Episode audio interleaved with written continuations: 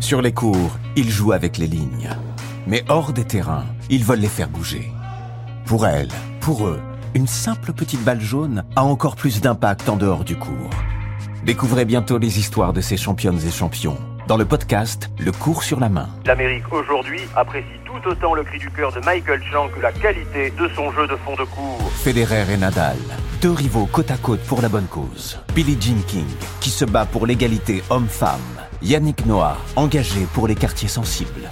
Notre objectif, c'est de faire en sorte que le tennis serve de tremplin, que ce soit la possibilité, à travers le tennis, de pouvoir rentrer dans la société.